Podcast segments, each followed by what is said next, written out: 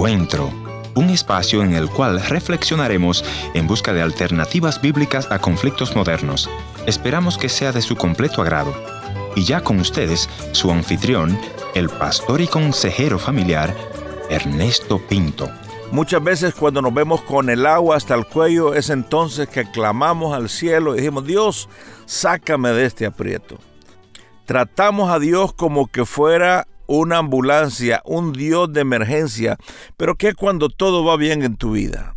Es muy natural que todos nosotros cuando tenemos dificultades, tenemos miedos, tenemos problemas, decimos, Dios, ayúdame sácame de esta situación y yo te prometo. Y muchas veces ese yo te prometo nunca lo cumplimos. La palabra de Dios nos dice que es mejor no prometer que prometer y no cumplir. Así que si estás atravesando dificultades, problemas o luchas, Tal vez es un buen momento no para decirle, Señor, ven y ayúdame y yo te voy, prometo. No, sino decirle, Señor, este es un buen momento para reconciliarme contigo y restablecer mi comunión. Ayúdame a vivir para ti todos los días de mi vida.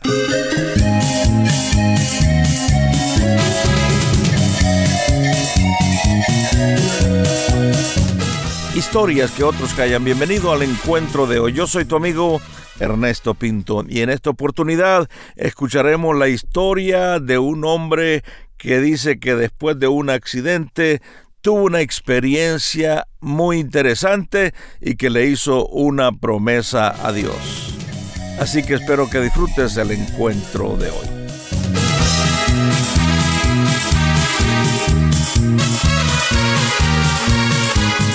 Bueno, es tiempo de dar la bienvenida a nuestro buen amigo Ricardo Santoyo, quien es de Chihuahua, México, y vía teléfono nos hemos conectado para que él nos cuente qué fue lo que pasó en su vida y en su corazón. Me decía fuera del aire que tuvo un accidente y que en ese accidente terminó en el hospital. ¿Qué pasó durante ese tiempo en el quirófano? Cuéntanos un poco, Ricardo. Bienvenido. En el accidente, pues clínicamente, de acuerdo a la ciencia médica, eh, estuve muerto, mis órganos se pararon. Tuve la oportunidad de ver las cosas como si estuviera una cámara del, cielo, del techo del, hospital en el quirófano. Miraba yo, miraba yo a un, a un espíritu, un espíritu, verdad, contrario al de Dios, lo que hoy comúnmente le llaman un demonio, por decirlo así.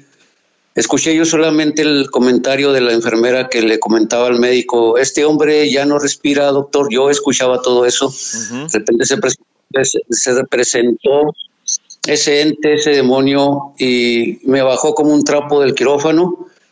Y sencillamente escuché unas palabras que él decía, decía, tú las debes y tú vienes para acá, y yo no entendí hasta que eh, vi que se emparejó también otro, otra hueste y me empezaron a arrastrar, yo vi, conocí lo que eran las puertas y la entrada del infierno, ahí fue donde yo clamé a Dios.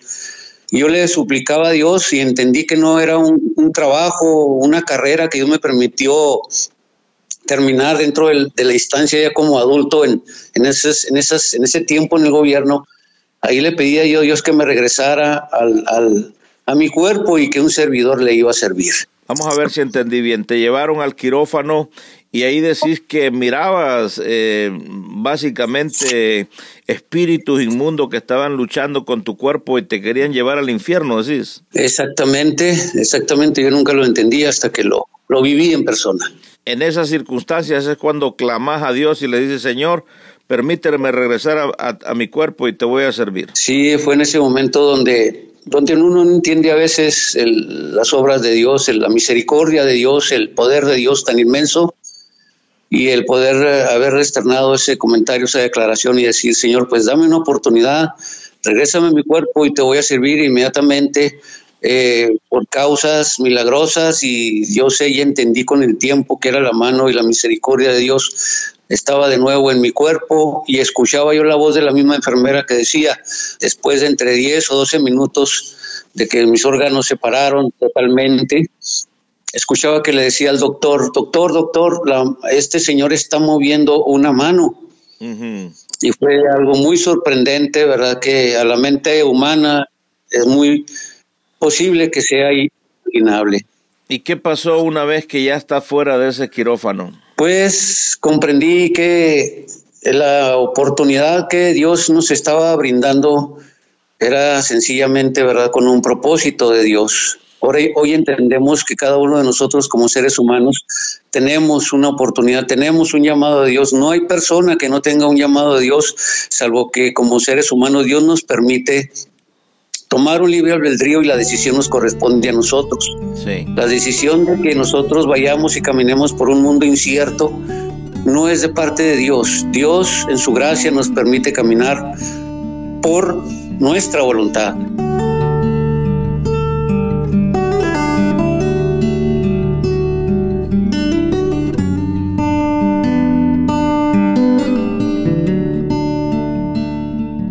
¿Qué pasó con esa promesa que le hiciste a Dios? Si me regresa y me das una oportunidad, yo te sirvo. ¿En qué le has estado sirviendo al Señor? Después de, de ese encuentro maravilloso y misericordioso de empezar a buscar un lugar donde verdaderamente se, predicara, se enseñara de la verdad bíblica con todo el respeto de doctrinas, de creencias en la tierra.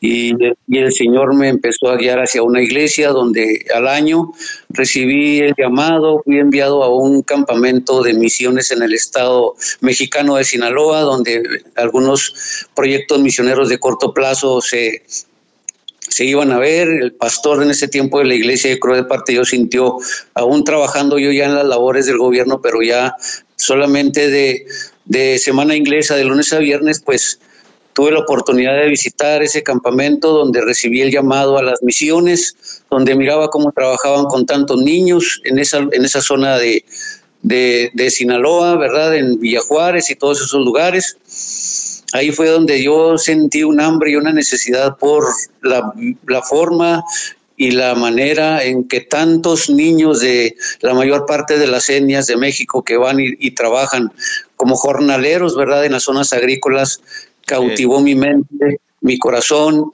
y, ahí fue donde sentí yo el impulso. En el área en que estás viviendo, Chihuahua, ¿qué etnias hay ahí? En esta zona de, México, de la República Mexicana, el norte del país, estamos trabajando con los tarahumaras, ¿verdad? Con los niños rarámuri, los que comúnmente la, parte de, la, de algunas naciones conocen como los, los pies descalzos, ¿verdad? Ellos son muy buenos para las carreras. Mm. ¿Y qué haces con esos niños? ¿Qué es lo que estás proveyéndoles? En un principio empezamos eh, trabajando, por la gracia de Dios, en un comedor, abrimos un comedor entre ellos, ¿verdad? Sí. Para poder introducirnos en su cultura, en su etnia y poder empezar a servirle a Dios, porque después de esa promesa, pues Dios me sacó ya de tiempo completo de mi trabajo. Sí. Me sacó después de estar 25 años en, en laborando con el gobierno ya ingresé yo a servirle a Dios como misioneros en el campo misionero, después de llevar a cabo unos estudios necesarios, claro, es lógico, para poder comprender la manera y la forma en que las culturas trabajan. Entonces les has dado de comer, eh, me imagino que tienen alguna enseñanza bíblica para estos niños también. Empezamos abriendo un comedor, conseguimos una, en una planeación, Dios nos permitió conseguir un terreno, se levantó, ¿verdad?, una estructura en primer lugar de, madera, luego Dios nos permitió ir construyendo poco a poco de material sólido, como ladrillo, etcétera. Sí. Y empezamos ahí una capacitación para los niños, una escuela, una enseñanza, la alfabetización, que muchos de ellos no tienen la oportunidad por la situación en las condiciones en las que viven, no tienen la, facilidad de estudiar, de, de, leer y por lógica que con los años se convierten en presa fácil de la delincuencia organizada. ¿Algún testimonio que lleves muy cerca de tu corazón, que tal vez algún niño, alguna niña te impactó? Eh, contanos esa experiencia. Cuando llegábamos nosotros ahí esas, a esas zonas técnicas o asentamientos, como comúnmente se le llama, conocíamos a una niña de entre 9 y 10 años de nombre María y veíamos que siempre que salíamos cuando íbamos a dar los, los alimentos, eh, estábamos tres veces solamente por, estuvimos en, un inicio tres días por semana, miércoles, viernes y domingo llevábamos alimentación para aproximadamente 170 niños, incluyendo sus familias, sus padres. Pero al salir notábamos que esa niña se nos quedaba mucho, mucho viendo y Y pasaron los días y un día pregunté yo ahí haciendo un diagnóstico, un diagnóstico ahí en, en, en, la comunidad y me comentaron que esa niña no tenía padres como tantos, ¿verdad? Que no lo tienen. Y me comentaron que esa niña desde los dos años se había quedado huérfana. Sí. Pues hablé yo con mi esposa, hablé con mis hijos al momento de, de saber que no tenía dónde quedarse, ¿verdad? Y les comenté si podíamos traernos a esa niña, ¿verdad? La trajimos a casa, la regresamos a casa, estuvo un tiempo con nosotros, eh, empezamos a instruirla, a enseñarle el camino, ¿verdad? El camino correcto de lo que Dios pide a cada población y a cada parte como seres humanos. Pasaron muchas situaciones y experiencias que hoy por causa del tiempo que en un momento pues nos permita dar un poco más, ¿verdad? Esto, dar a conocerlo. Eh, creció, eh, estuvo acompañándonos en un, tiempo, ¿verdad? Algunas misiones, otros programas para otros niños de otras etnias, de otros estados del, país. O sea que le mostraste el amor de Dios ya ahí dentro de tu familia, vino a ser parte de tu familia. Me imagino que eso llenó mucho tu corazón y el corazón de tu familia. ¿Cuál sería tu mensaje a aquellas familias que nos están escuchando que tal vez han abandonado a sus hijos o están luchando, ¿qué tú les dirías en este momento? Y así como yo un día abrí mi corazón a Dios cuando estuve en ese accidente de muerte, ellos también puedan abrir su corazón, como un libro, como un cuaderno cuando lo abre alguna chiquilla que está notando por ahí en sus notas, muchos niños acostumbran a leer y a tener sus libros, que abran su corazón como ese libro y que puedan decirle a Jesucristo, que venga y tome el control de sus vidas, porque Él, su gracia y su misericordia son infinitas, y que cuando lo tengan dentro de su corazón, en su mente, en su espíritu, cierren ese libro y no lo dejen salir, cierren su corazón y no permitan que vuelva a salir Jesús de sus vidas. Esa niña tuvo un feliz matrimonio con un misionero de Texas. Al final, ellos también pueden tener este feliz desenlace en las manos de Dios.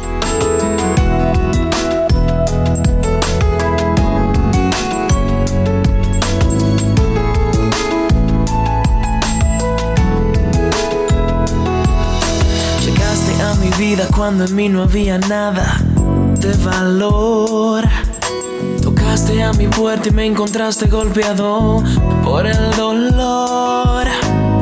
Estaba yo en mil pedazos, sí. Parecía irreparable, sí. Tomaste en tus brazos mi vida, me diste tu amor. Espíritu Santo.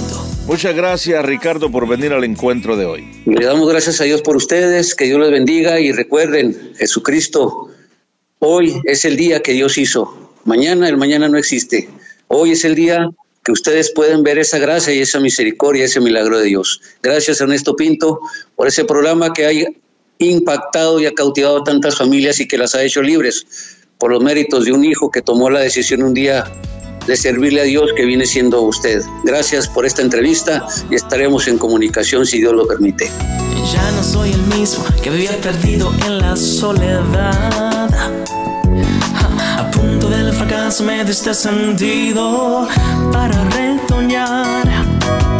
Saturaste mi espacio y Gracias por haber estado en la sintonía de este tu programa Encuentro. Y te voy a agradecer que me visites en el www.encuentro.ca o también puedes dejarme una nota de voz en el WhatsApp 1-204-202-1525 1-204-202-1525 una nota de voz o tal vez una nota escrita. La otra opción es info arroba encuentro.ca.